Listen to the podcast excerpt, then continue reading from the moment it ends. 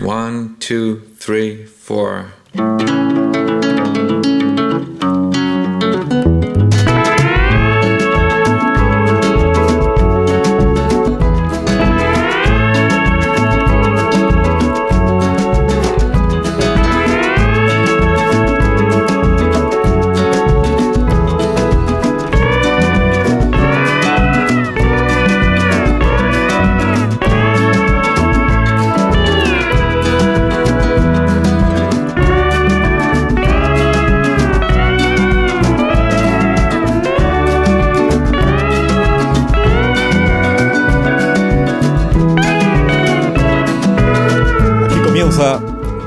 Cultureta de por las mañanas de los viernes, más de uno en Onda Cero. ¿Por qué? Pues porque hay otra que es la cultureta de, de por las noches, de los viernes en Onda Cero. Pero las personas que participan en el programa pues son las mismas. Sergio del Molino, buenos días Sergio. Muy buenos Ya ha días. regresado de Sicilia, ¿verdad? Ya ha regresado bien, bien, bien. Sí, ya me he reincorporado Muy bien. a la vida civil. ¿Pasaste bien y eso? Lo pasé Bueno, divinamente. Muy bien. estupendo. Eh, Guillermo Altares, Willy, buenos días. Hola, ¿qué tal? Buenos días. Buenos días y bienvenido también a este programa. Eh, Rosa Belmonte, buenos días, Rosa. Muy buenos días. Buenos días de nuevo. Gracias, buenos días. De nada, estamos muy, como muy educados esta mañana, ¿no? Sí. Muy formales. Amón que Rubén, eh, buenos días otra vez. Gracias. La, la gracias, misma. ¿qué? Buenos en días. generales. ¿Cómo gracias? Gracias en buenos días, generales. buenos La- días, no buenos días, gracias. Los mismos miembros, eh, pero en otro registro. Aquí es el registro frivolón, Sí. Pues quién lo diría con vuestro tono populista, de populista divulgativo, y aquí el por en cambio, es el espesor, la densidad. Sí. Está animando a la gente. Sí, hoy. no sé, no sé sí, si gusta- animando o nada, me disuadiendo. gusta tu campaña de marketing del programa nocturno. Pues, pues es lo que hay, Willy. o sea que si quieres bajarte de la. Bueno, y encima amenazas. te bajas de la Sí, sí, ¿no? Encima ahora, si, quieres- si quieres bajarte de la excelencia. Te coges una excelencia. Esta noche, por tanto, eh, será, digamos, la cosa densa, eh, pero eh, por la mañana, pues igual podéis hacer una versión, digamos, mm, accesible, eh, interesante, interesante, atractiva para la audiencia. en cuenta el público que tenemos presente Respecto aquí. de qué público. Ah, es verdad que hay público. Sí, hay público presente. El público, el público es de, de segundo, están terminando segundo, ¿no? De la ESO, segundo. Están terminando porque ya está el, el curso ya se ha acabado. Acabado. Ya lo han acabado. Y entonces ahora estas personas que nos acompañan, pues en realidad deberían estar ya de vacaciones. Vacaciones. Eso desearían ellos, ¿no? Sí, estar de vacaciones. Pero como el curso todavía no ha terminado, pues hay como unas actividades eh, añadidas, las actividades culturales. Entonces vienen de Ponferrada, vienen del Colegio La Asunción. No me equivoco, ¿no? Y están, eh, ellos están respondiendo, aunque los oyentes no lo escuchen, porque responden con la cabeza. Sí, Sí, asienten. Alguien les debe haber dicho que no hablen en el estudio y los pobres Es están- verdad. A ver, dicho que lo- se levanten sujetando el asiento para que no haga ruido. Ahora mismo los oyentes creen que es mentira, que no hay nadie en el estudio y que yo me lo estoy inventando todo, pero no es verdad. No, están aquí. A que estáis aquí, bajan la cabeza, ¿ves? Bajan la cabeza. y entonces, ¿por qué estaba diciendo yo esto?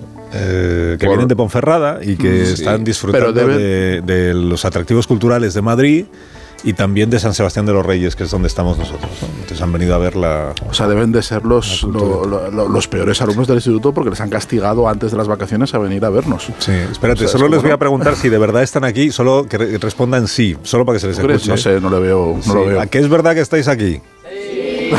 Sí, menos mal. ¿Puedo hacer otra pregunta yo? No, eso por la noche. Como como a la de la noche también se van a quedar. No, sobre todo eso por las mañanas, que hago siete y media. Sí. Venga, ¿cuál es la pregunta? Eh, ¿Habéis venido voluntariamente? No, Claro. Se les veía forzados. hombre, claro que no. ¿Tú cuál- ¿A ti cuando te llevaban de excursión en el colegio tú ibas voluntariamente? No. Hombre, pero las excursiones me gustaban. Bueno, pero a que os gusta la excursión. Sí. ¿ves? Aunque no sea voluntaria. O sea, hasta, La, hasta- diferencia de tus hasta hace preguntas y 10 las mías minutos les es que las mías no son inducidas. las tuyas sí. Pero las tuyas son de respuesta conocida. ¿Quién, quién, quién en segundo de la ESO va voluntariamente a nada? Pues van, que ya me están aquí los profesores. ¿Qué van a decir? O sea, que están condicionados no por mí, sino por... Bueno, entonces, que habéis estado vosotros también de excursión, me han dicho, en eh, la Galería de las Colecciones Reales, que es este nuevo museo que está ahí en donde la, Almu- donde la Almudena y el Palacio Real. ¿no? Sí. Que, que así visto desde lejos, digamos, o sea, según uno va llegando a Madrid y lo ve, eh, Sí, desde los, los ¿no? árboles lo disimulan un poco, pero que como que llama la atención. Sí, ¿no? es aberrante, sí. Sí. Bueno, eso no lo diría Pero yo, menos, porque pero menos aberrante que lo que tiene detrás. Quiero decir, si lo hubieran hecho un poquito más alto. Lo que tiene detrás es la catedral de la, La Almudena, es sí. Pero lo que tiene al lado es el, lo que tiene al lado es el Palacio Real. Que es, Y es un complejo arquitectónico aberrante, quiero decir, que en su conjunto. No, pero armoniza, armoniza con lo que tiene encima. O sea, quiero decir que va. Yo tengo una ahí. opinión contradictoria porque estoy de acuerdo con que es aberrante y luego cuando uno, uno entra eh, es, es un edificio muy impresionante Claro. con unos mate- con- hecho con muy pocos materiales Eso básicamente con, con material hormigón con unos espacios gigantescos que resulta un misterio como, como van Sí, a claro. llenar Eh, pero es cierto que una vez que se reconstruye la Catedral de Almudena, esa vista de Madrid, que es la vista clásica y la vista que se debía tener, una de las cosas más bonitas que tiene el edificio es que dentro tiene una puerta de la muralla árabe, que eso es un- una cosa impresionante. Detrás de un cristal, de repente se encuentra la- una puerta de la, muralla, de la muralla árabe, pero que esa vista que alguien debió tener alguna vez de Madrid ya se estropeó con la Almudena y ahora realmente y con el es Real. una ¿eh? cosa Es- gigante Todo es un, un es, conjunto es una cosa el, el- elefántica para un perfil que tenía que ser que tenía que ser de San Francisco estoy- el Grande estoy- y del a Palacio ver, Estoy Real. diferenciando el contenido del continente. Sí. Esto gusta mucho a los de segundo de eso. ¿no? Cuando yo nunca entendí, eh, hasta fui, fui mayor, la diferencia entre contenido y continente.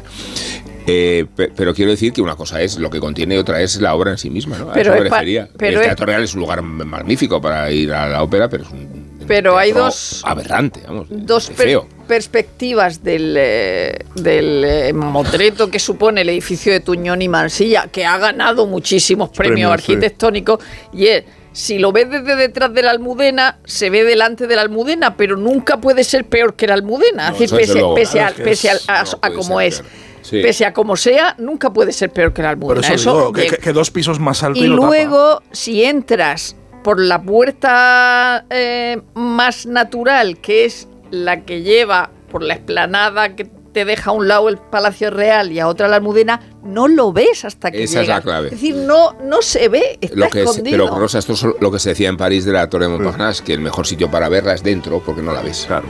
Vale. Sí, Y luego hay otra cosa y es lo que de la Torre Eiffel, lo eh, decía Maupassant, ¿no? También. Sí. esas tonterías que se decían cuando se va a abrir al pueblo, el palacio de Maribén y esas cosas, que en realidad en Maribén no hay nada que ver, un jardín vulgar, un sitio vulgar, ¿no? Pero eh, gracias a la, a, a la a la colección de galerías reales, o a la galería de colecciones reales, que al revés, el, el, eh, campo del Moro se va a abrir por varios sitios. Y ahora mismo está abierto solo la, la puerta de esa que da al quinto pino, ¿no? Pero eh, se le va a dejar a la gente que entre dicho. por sitios. Manzanares. Sí, el, sí, sí. O sea, es- si solo está abierto si la, la- puerta de abajo al, al lado claro. del Príncipe Pillo y ahora estará abierto. Claro. arriba. No sé, yo es un, un museo con no el conocen tengo- Madrid no se están enterando absolutamente de No, nada. pero Pues que lo conozcan, pues que Oye, vengan, mira, como vienen de Ponferrada, de- pues que de- vengan los demás. pues digamos que antes al campo del Moro se accedía desde Pues- lejos del centro de Madrid y había que coger o algún tipo de transporte público o bajar hasta el río y ahora se va a poder entrar también desde, Va- desde arriba, que es uno de los parques más bonitos de Desde Madrid. por fuera de Madrid se conoce a Mari Carmen y sus muñecos y, el, y la onomástica del rey Juan Carlos. Entonces todo el mundo sabe lo que es el campo del moro. No hace falta ser de Madrid. Acabas de mencionar. La mm, onomástica. curiosamente, dos ejemplos que los estudiantes de segundo de la ESO, No. los profesores sí, porque todo- tienen talluditos, son talluditos, pero los estudiantes, ni Mari Carmen ni sus muñecos, Ya. ni, el rey, ni el rey. Juan Carlos. Ni ¿eh? la onomástica. Pero- No, pero- ni la onomástica, pero ni la onomástica, ¿Saben la católica? ¿La conocen? Pero vamos a ver, eh, espérate, Sí, mo- sí, espérate, espérate una cosa. Historia, de España. Una prueba rápida. El pa- España es muy bien. El Palacio Real sí lo conocéis, ¿no? Habéis ido de visita al Palacio Real, estando en Madrid habréis aprovechado en el Palacio Real. Y la Almudena sabéis que está la catedral y está al lado del Palacio Real. Es la fea de. Entonces hay una esplanada ¿La han que llevado allí? hay una esplanada que separa el Palacio Real de la Catedral de la Almudena. Si tú entras en la esplanada y vas viendo ahí el, el paisaje del, del, Del campo del Moro. del- no, del- No, no que sé, va, hasta la que no te asomas no ves el campo. Carabanchel Ah, y bueno, para más allá. Bueno, y la casa de campo, oye, Garavitas. De repente, cuando crees que ya no hay nada más, te vas un poquito a la derecha y dices, anda, si aquí hay una puerta. Entonces puerta, entras por la puerta y llegas gas a este edificio que es no- como un no refugio os de un malo de James. Bond. O sea, si un Sí, malo de parece James Bond, búnker, si un ¿no? malo de James Bond tuviese que vivir en Madrid, viviría eh, en ese edificio. Y el campo del Moro son Bond. los jardines del Palacio Real que se extienden hasta casi el río. Hasta Sí, que son estribaciones jardines del río, o sea, sí. es. Eso es. Campo del Moro que suena ya un poco mal, pero que en Bueno, realidad. pues, No Sí, sí, bueno sí. que lo cambiaran. Bueno, ya no, Ahora, no tardará sí, mucho, ¿eh? Sí voy a decir Que que es cuando... donde estaban las caballerizas reales hasta que Sí voy a decir que cuando nos enseñaron la, la galería galería, la que nos lo enseñó, se refirió a la reina Juana de Castilla. Ah, No dijo en ningún momento es que lo que no, Juana la lo, loca. lo que no habéis contado es que hay dentro del, Armaduras y cuadros. del. Pues no, edificio. eso es, O sea, ¿qué es eso lo que se expone ahí? eso Hay de todo, ¿eh? Hay de todo. Eso es lo, compli- lo, Yo es que no he ido, ¿eh? Es- eso es lo complicado que es, por un lado, un museo maravilloso, por otro lado, es un museo que desviste otros lugares. De hecho, no se llama museo, no. se llama museo.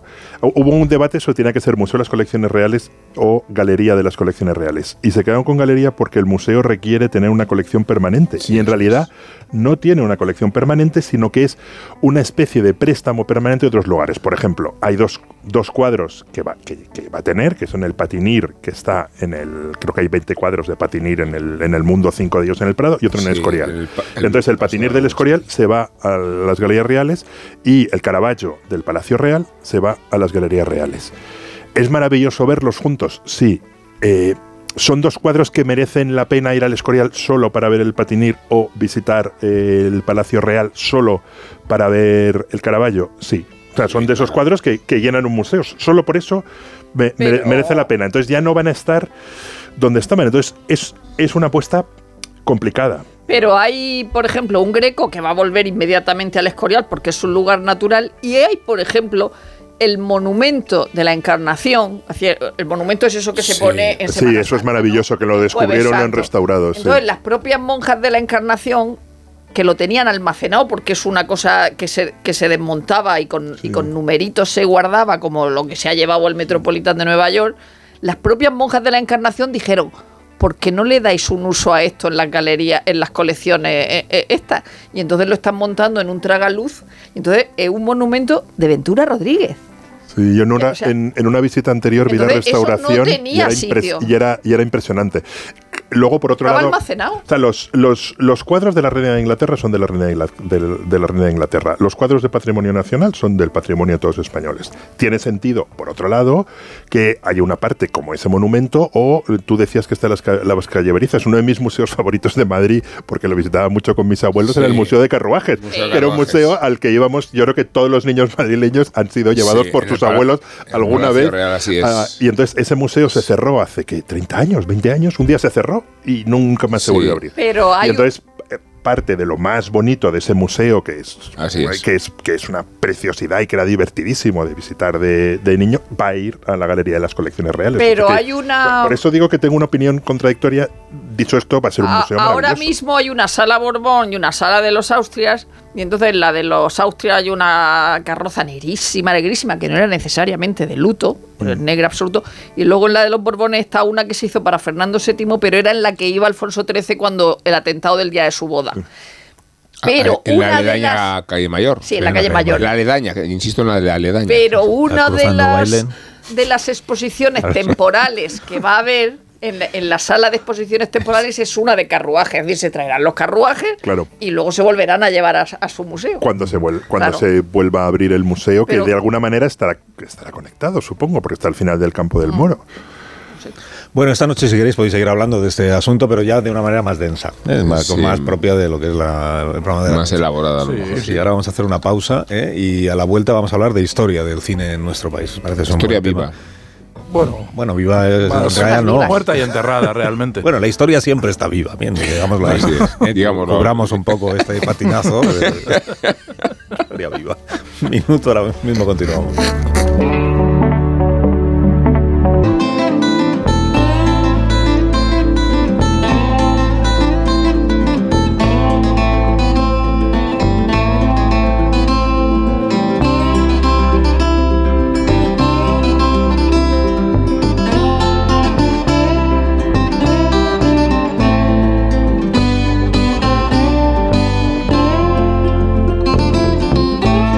Más de uno en Onda Cero.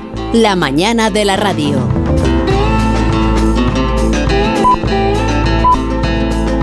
Bueno, la noticia dice que Aranjuez va a transformarse en el Hollywood español. Aranjuez va a transformarse en el Hollywood español, sí.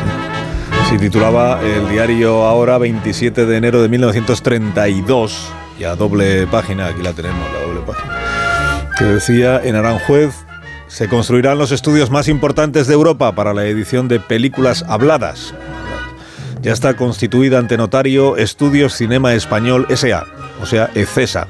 Tres millones de pies de terreno enclavado frente al Palacete Real, la casita del labrador. Tres millones de pies, eh, no soy capaz de hacer la, equivalencia. Eh, yo tampoco. Sergio tampoco. Yo tampoco. Bueno, plan financiero, decía el artículo. 5 millones de pesetas en emisiones de acciones por valor de 100 o 500 pesetas cada una, 15 millones de pesetas en total para construir cuatro grandes estudios de grabación. Y decía también, tan pronto como quede concluido el primero, todo el mercado de habla española, cerca de 200 millones de, de personas, de espectadores, verá y escuchará la producción que le corresponde y no las más o menos grotescas parodias que se ruedan en el extranjero. La, que, era una queja del cine español de entonces que decían que los, los americanos ahí hacen películas en español con actores con distintos acentos y que dicen las cosas de manera rara en Estados Unidos y entonces es intolerable, ¿eh? porque están acabando con el español.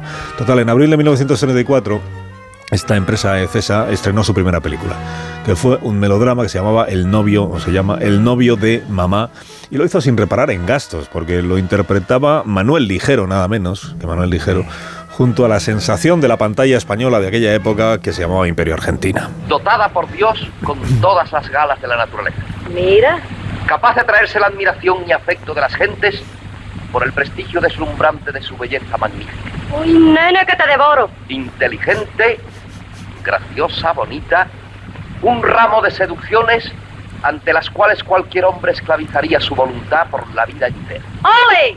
Échame 30 años por tu salud, pero no te calles, que eso no había quien me lo diga. Imperio Argentina la dirigía casi siempre un aragonés eh, llamado o apodado Florian Rey, realizador pionero en tiempos en los que todavía había pocos directores en España y que además se acabó casando con Imperio Argentina. Tenían varias películas ya juntos a sus espaldas, muy exitosas, y ambos supieron qué hacer cuando el proyecto este de CESA, la de CESA de Aranjuez, se hundió económicamente. Lo que hicieron fue encomendarse a la antorcha de los éxitos.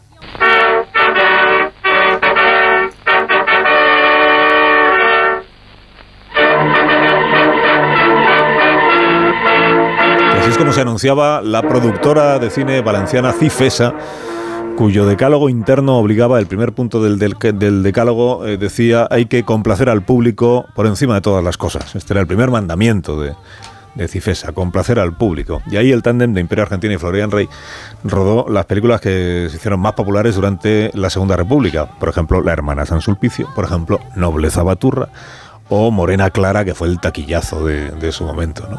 Melodramas con tanto folclore como buen ojo realizador, porque las dirigía un tipo con, talento, talento igual poco común todavía en aquella España, el talento de Florian Rey.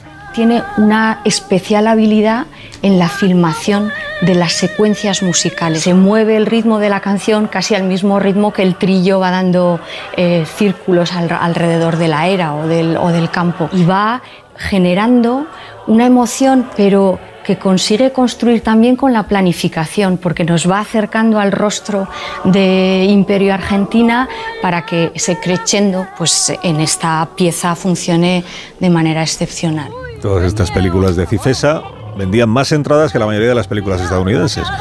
Y iba pues todo tipo de público. Y gracias a ellas pues se levantaron, se abrieron nuevas salas de cine en todo el país, que luego Willy fue cerrando una detrás de otra, y construyeron una pequeña edad de oro del, del cine Iba a español. decir un taco, pero no. Una edad de oro del cine español que se acercaba a aquella que habían imaginado o soñado los eh, pioneros de Aranjuez. Hasta que llegó la guerra, claro. Donato Castillo, decoración Macarena. con cuidadito. Macarena Granada. Buenos días. Mucho gusto. Es decir, Trinidad Moreno, su Hola, ¿qué tal? Oye, desgraciado, que me rompe el baúl. Y ahí van los trajes de la niña que son de porcelana, coño. ¿Qué es ese? ¿Es Hitler? No, no. Es el ministro Goebbels. Propaganda, ministro. Y yo con esta cruz. Lástima, me hubiera encantado saludarle. A mí también. Creo que le gusta mucho el cine. Salen Goebbels, eh, que confundían con Hitler, en La niña de tus ojos, que es esta pe- película en la que mm, en Resines, Antonio Resines, interpreta pues, a un director de cine español que se va para Alemania a ver si allí tiene más suerte que aquí. Año 1937, Alemania contrató los servicios de la pareja artística Imperio Argentina y Florian Rey. Sus películas habían sido muy difundidas allí en Alemania, las, le habían gustado muchísimo a, a Hitler, y allí en Berlín rodaron versiones paralelas en Alemania y en español de guiones castizos como el de Carmen la de Triana, con algunas dificultades de, adaptación, porque Goebbels, por ejemplo, se quejaba, decía, está habiendo problemas con la película de Imperio Argentina porque ella no aprende alemán. Decían, hay que hacer entrar en razón a... Decía, es la típica española que no quiere aprender idiomas, claro, fíjate, a día de hoy pues ahí seguimos, ¿no? quiere aprender idiomas. Pero bueno, aprendió por lo menos a decir cosas en, que en alemán que pareciera que, que sabía alemán. Como cantaba Nat King Cole, pues ella igual. Pues ya la cosa fonética, ¿no? Suena así, pues yo lo digo aunque no sé. Y cumplió con las expectativas cinematográficas del gobierno alemán e Imperio Argentina. Decían, por las tardes hemos empezado a rodar con Imperio Argentina y es espectacular, decían. Esta mujer es un, es un gran tanto para nosotros. ¿no? Hoy regresaron Imperio Argentina y Florian Rey a la España, que ya era la España eh, gobernada por Franco, ya separados ellos sentimentalmente y con carreras que ya pues se separaron y nunca volverían a ser a ser la misma, sobre todo en el caso de Florian Rey. El cine, que muchas veces creemos que es franquista, el cine de las folclóricas, no es el cine emanado de la ideología franquista, sino lo que queda del cine republicano, que es el que verdaderamente le gustaba al público. Y ahí viene la paradoja, porque Florian Rey, que había creado en gran medida ese tipo de cine, no se adapta a ese nuevo sistema, al sistema de subvenciones y al sistema de tutela del Estado que fue el que realmente implantó el franquismo. Y esa es la gran paradoja de Florian Rey. Ay, que me diga que no, como no lo ha querido ninguna, no quiero yo. Puede ver en Radio Televisión Española el documental Florian Rey, de Luz y de Sombra, que tiene por directora a una paisana de Sergio El Molino que se llama Vicky Calavia y que habéis, ¿habéis visto el documental? ¿Habéis visto ahí? Espérate antes de que Rosa nos diga que to- todo lo que sale en el documental, pues ya lo lo sabía todo el mundo. Rosa, por ilusiones. Pues no, no, no, pero, pero voy a. voy- sí, sí, lo voy a, voy, voy a hacer de Rosa del Monte y no, ya, to- to- todo lo que sea. Todo lo que sabía sabía, todo. No, no, no, yo quiero a Rosa, yo quiero a Rosa primero. Yo quiero a Rosa, reclamo a Rosa. Tampoco es un trabajo de investigación para descubrir No, no, cosas no, que nadie hasta ahora... A ver, es un documental hecho por Vicky Calavia, que es una realizadora ah, aragonesa de documentales muy especializada en temas también que tienen que ver con, con Aragón y que está hecho en torno a la órbita, todo- todos los que participan y todos los que están detrás del, del documental está en torno a la órbita del Festival de Cine de la Almunia de Doña Godina, que es el pueblo natal de Florian Rey, que tiene un festival de cine que recuerda su memoria y que llevan eh, bastante tiempo pues siendo probablemente los únicos en España que custodian un poco el legado de, de Florian Rey y, su, y, y hacen por, por porque se conozca, ¿no? Estaba también Agustín Sánchez Vidal como, como gran autoridad del documental, que es catedrático ya emérito de la Universidad de Zaragoza, uno de los, de los eh, historiadores del cine más importantes de, de España y experto también y autor de, de varios libros, tanto de Buñuel como de Florian Rey, dos aragoneses que en los años 30, en los años de la República, pues representaban, dominaban el cine y representaban dos formas diametralmente opuestas de entender el, el- el cine, ¿no? El, eh, Buñuel eh, diríamos que es el, cine como arte y Florian Rey el cine como industria, como, como espectáculo, como, como a un negocio tremendamente popular frente a, frente a la propuesta que hacía eh, Buñuel, que estaba pues eh, radicalmente eh, opuesta. ¿no? Y, y es- esta última, este último corte en el que habla de la paradoja de que Florian Rey, a pesar de ser una persona de declaradas simpatías no solo franquistas, sino directamente, directamente nazis por su paso por su paso por Alemania, le fue peor durante el franquismo que durante la República, pero no solo por porque por, circunstancias eh, de mm, por circunstancias políticas ni de ambiente ni demás sino porque realmente eh, después de la guerra civil Florian Rey empieza una etapa de decadencia de, de decadencia creativa de decadencia eh, personal también. Quiero decir ya se le, empieza a afectar pues el, el alcoholismo que, que, ha ido cultivando con esmero en los años anteriores. Ha perdido a Imperio Argentina se ha, se ha- se ha separado se han, ha- salido tarifando de, de muy malas maneras, eh, con una historia feísima y, oscura y turbia, y todo eso le pasa factura. Y esas- las películas que van, eh, que, en las que intenta eh, volver otra vez al éxito de Morena Clara, de Nobleza Baturra, de La Dolores, de toda esa que, le hizo, que le dio muchísimo dinero y que intentó, que fue el germen de esa industria del cine, pues no logra, no logra remontar después de la, de la, de la guerra. Y de hecho en el año 42 ah, intenta hacer una nueva versión sonora de su obra maestra, que es La aldea maldita, y su obra maestra, que es la menos, la menos taquillera, evidentemente, la su mejor película, pero probablemente su, su película menos comercial, y le sale también un algo, algo imposible de ver. Quiero decir, la, la- la aldea maldita de 1942 es infinitamente peor que la de 1930, y lo que se ve ahí es que Florian Rey también ha entrado en un proceso de decadencia creativa del que ya no se va a recuperar hasta, hasta su temprana muerte, ya casi en el olvido, en, a, finales, a principios de los, de los años 60. Y era mesonero. Tenía un mesón en la cala de Finestrat, eh, allí en, eh, al lado de Ben- en Benidorm. Eh, evidentemente el documental es una geografía de, de- de Florian Rey, pero claro, para eso han llamado a los que pueden hacer una geografía de Florian Rey. Pero, pero era Sin- innecesaria eso. sin, sin olvidar que la aldea maldita sea la primera obra maestra del cine español. Yo eso no lo, no, no lo dudo. Y que me encante como a Hitler Nobleza Baturra o Morena Clara.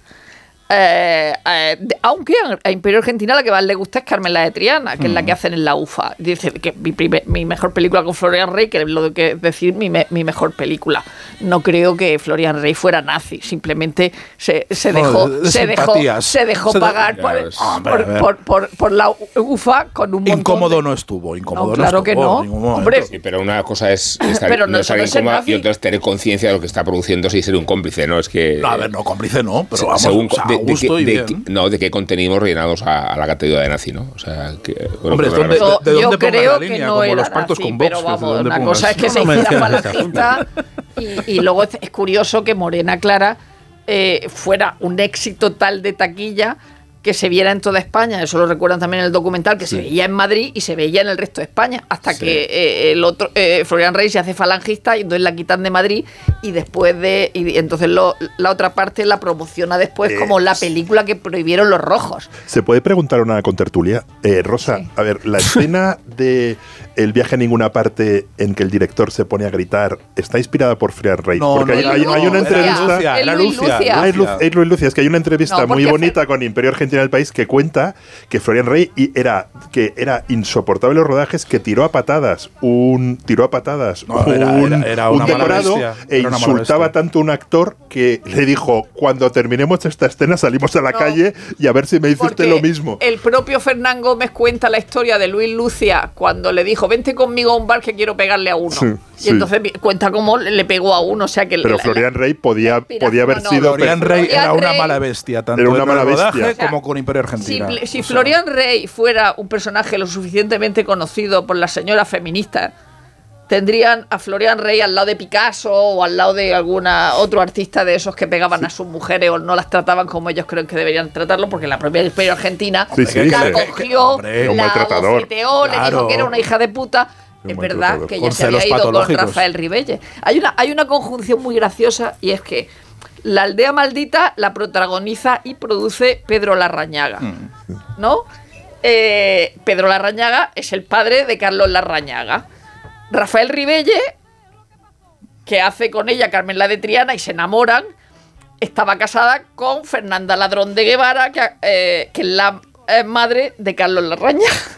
Imperio Argentina se lía con, con, con Rafael Ribelle, que había estado casado con, con, eh, con Ladrón de, de Guevara. O Ahora sea, te hago, todo- ahora todo te hago se un croquis. Amor. Yo- Sí, no, sobre todo, y, me- y aprovecho para intervenir eh, en este croquis. Eh, a ver, mi, mi noción de Florian Rey proce- procede del Trivial Pursuit, que era una de las preguntas que aparecía el- eh, con el quesito ros- rosa de espectáculos. Pero no has visto ninguna peli de. Sí que he visto, Sí, digo la ahora, primera, te estoy diciendo el, el primer alumbramiento, claro que he visto las películas.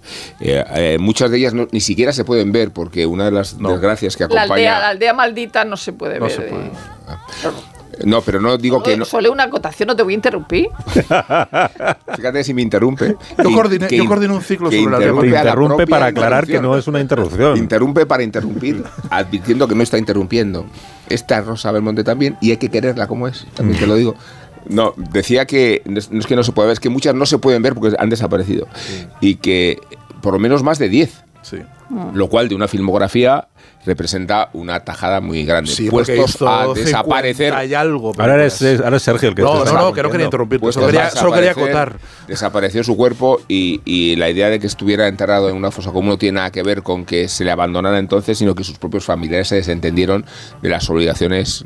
Vamos, no pagaron la sepultura, Ex- básicamente. Exacto, y fue alojado en un osario donde comparte posteridad con sujetos anónimos. Pero sí es muy interesante toda la noción que tenemos de la españolada como un producto franquista cuando es muy anterior y cuando el florecimiento de él se produce en la Segunda República.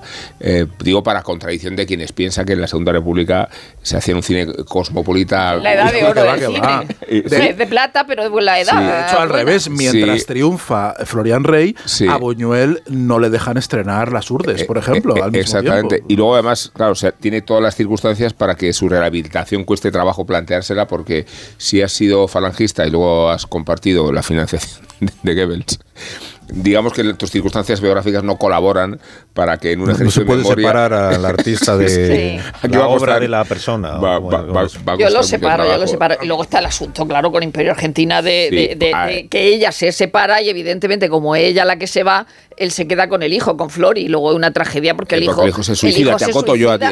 Se suicida por amor, según Imperio Argentina. O sea, Emanando son- gas. Oye, pero es, es curioso que durante la República son Buñuel y Florian Rey los dos, las dos figuras más relevantes del cine español y cuando estalla la guerra, Aragón se queda dividido en el frente por, en dos mitades. La mitad donde está la muralla de Doña Godina queda en el lado franquista y la mitad donde está Calanda queda en el lado republicano. Quiero decir que, que también se dividen los dos aragoneses, se dividen también en los dos Yo no- bandos no- donde están. No había visto la aldea maldita y ya me vale. La porque- primera, ¿no? Porque mi bisabuela, mi bisabuela era de Pedraza y justamente retrata la Pedraza de mi. Bueno, mi bisabuela es anterior a los años 30. Solo sale y me- Pedraza, de hecho. Y o Ah. sea, Pedraza un poco de Sepúlveda, un poco de León y un poco de Segovia. Y esa parte me impresionó muchísimo. O sea, la escena de los Sí. carros.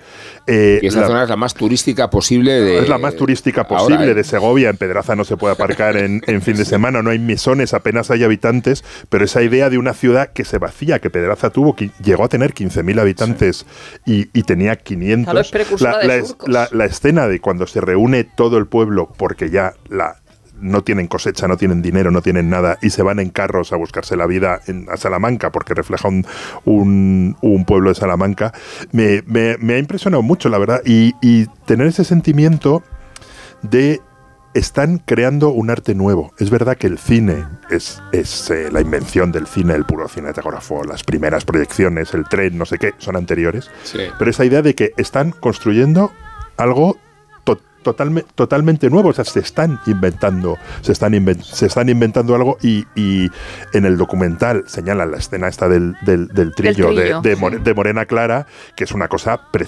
preciosa, que también refleja, o sea, todo ese cine español, mm, reconozco que también me interesa por la parte que tiene meramente antropológica, cómo era el campo. En mi casa de Segovia hay trillos, es decir, cómo era el campo. Ahora, cuando pensamos en la inteligencia artificial, yo muchas veces digo, claro, es que en el campo español, cuando uno visitaba el campo español en los años 30, ahora eh, eh, había decenas de personas eh, sacando el trigo. Ahora hay un señor con un tractor y, y ya está. Y esa parte me impresionó mucho. Y luego, claro, ahí yo conocía su historia por la niña, por la niña de tus ojos, que han puesto un, un fragmento que es cuando se va a la, a la UFA, o sea, se va a rodar básicamente los estudios nazis, películas en, en español y en alemán.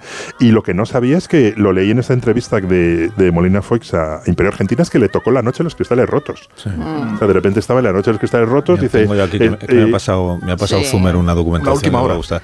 Una última hora que es una entrevista con Imperio Argentina. Esta es del ABC, perdona Willy, pero de la arenas, competencia. sí. de- y dice dice cómo vivió en Alemania la noche de los cristales rotos y dice ya qué horror fue terrible la gente enloquecida todo el país destrozado a la mañana siguiente fui a ver a mi sombrerera y a su marido que eran judíos y se habían suicidado y debía de luego habla de Hitler luego habla de Hitler dice que era un hombre muy guapo Pues le preguntan si a ella le pareció que Hitler pudiera ser homosexual. Dice, era un hombre muy guapo, muy atractivo, no creo que fuera homosexual, no me acosté con él ni nada de nada. Le dice Arenas, el periodista, dice, pero hab- hablan de su suavidad en la manera de expresarse, en la de Hitler.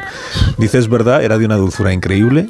Y también es verdad que todo el mundo le temía. Posiblemente estaba enamorado de mí, dice Imperio Argentina. Se le veía muy macho. Hizo cosas terribles. Por ejemplo, mandó matar a mucha gente, dice ella misma, claro, pues a personas inocentes. Por todo eso yo quería marcharme de Alemania. ¿De qué años, Carlos, la entrevista? Esta es del año 2001, me parece. 2001, o sea, Ella muere antes de 2003. morir. Ella muere en. Mira, hay, hay 2003. otra entrevista de, de Vicente Molina Bueno, habrá también el- ahí en esa entrevista de todo eso que nos ha contado Rosa de su relación con Rafael Ribelles, que fue el amor de su vida, y de cómo Florian Rey, cuando se enteró de que se había liado con Rafael Ribelles, pues no se lo tomó bien, digamos. La echó por la- a la cama y la bofeteó. Luego hubo una cosa muy bonita un- eh, eh, que, que es para, para hacer una película, y es que coincidieron en Roma rodando cada uno por su lado, Ribelle, Imperio Argentina y Edgar Neville con Conchita Monte. Y entonces luego se compraron un coche y se volvieron en el coche. Cuatro. Se compraron un coche al hijo de Mussolini y se volvieron los cuatro. O sea, ese viaje No, no, no debe ser una detalle. maravilla. Imperio Argentina en la, en la otra entrevista de o, que vamos dice, de él ¿no? era Estoy tan por cambiar vio- de opinión, era, Sergio, era ¿eh? tan violento que me perdi- que me perdió a mí y es cuando cuenta lo de los rodajes que se liaba a patadas que insultaba a los actores No, no, y que, que era un ella personaje también, o y que sea, le- no- y, y la, la- Fue- fue le una- pegó. era, era, era, Ah, y luego era el monstruo. burro, el burro se llamaba Abdelkrim y lo tuvieron primero en su casa de aquí de Alfonso XIII, en un chalet que tenía, y estaba el burro allí, pero se comía las sábanas de Flori, que era el niño. Y dice, claro, teníamos que llevárnoslo a, a la Almunia. Entonces se lo llevaron en tren, y que para bajar al burro del tren fue un espectáculo. Abdelkrim. Estamos hablando del comienzo de las películas sonorizadas.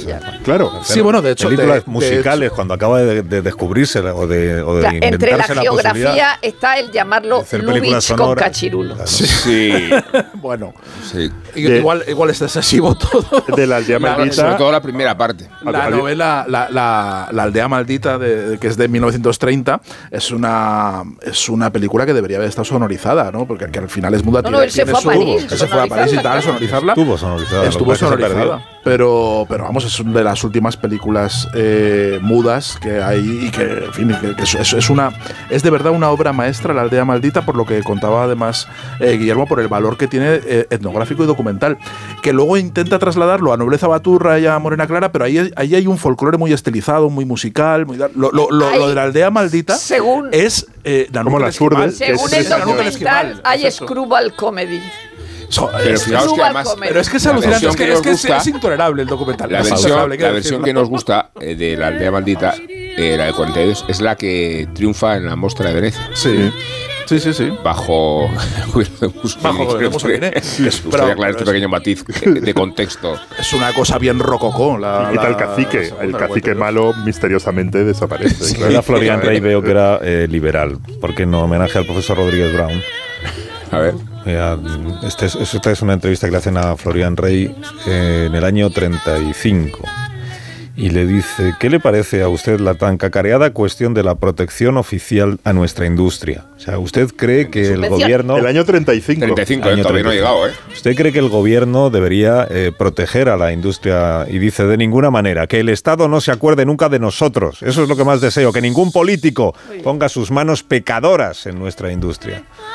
Dice, pues, eh, pues está pensando el gobierno en obligar a los empresarios a exhibir un porcentaje de películas españolas. En el año O sea, 35, Una cuota. año alucinando, 35. ¿no? O sea, la cuota. Una cuota. Y dice él, eso es inadmisible, eso es inadmisible, por una razón muy lógica. Dice, han proyectado siempre los, los distribuidores, bueno, ahora le llamamos los distribuidores, lo que estaba bien y también lo que estaba regular.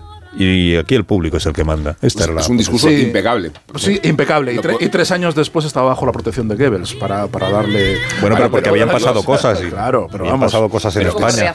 Es el discurso que tendría Spielberg, vamos. Ahora mismo decido. Spielberg no iría con Goebbels. Más de uno en Onda Cero, donde Alsina. Mamá, si hay humo en casa, Brutus. Acabando ya la cultureta de por las mañanas, menos mal que luego hay otra por las noches, porque hay un montón de cosas Así es. más que tendréis Sí, que comentar. así es. Habéis visto que, que Black Mirror han estrellado ya, han estrellado, Han no, estrellado estrenado sí, ya. ya. No está bien, ojalá, dicho. ojalá lo hubieran estrellado. O sea, hay ya nueva temporada y no está bien. No, No yo, lo yo es que ni me pienso asomar a no ser que me obligan.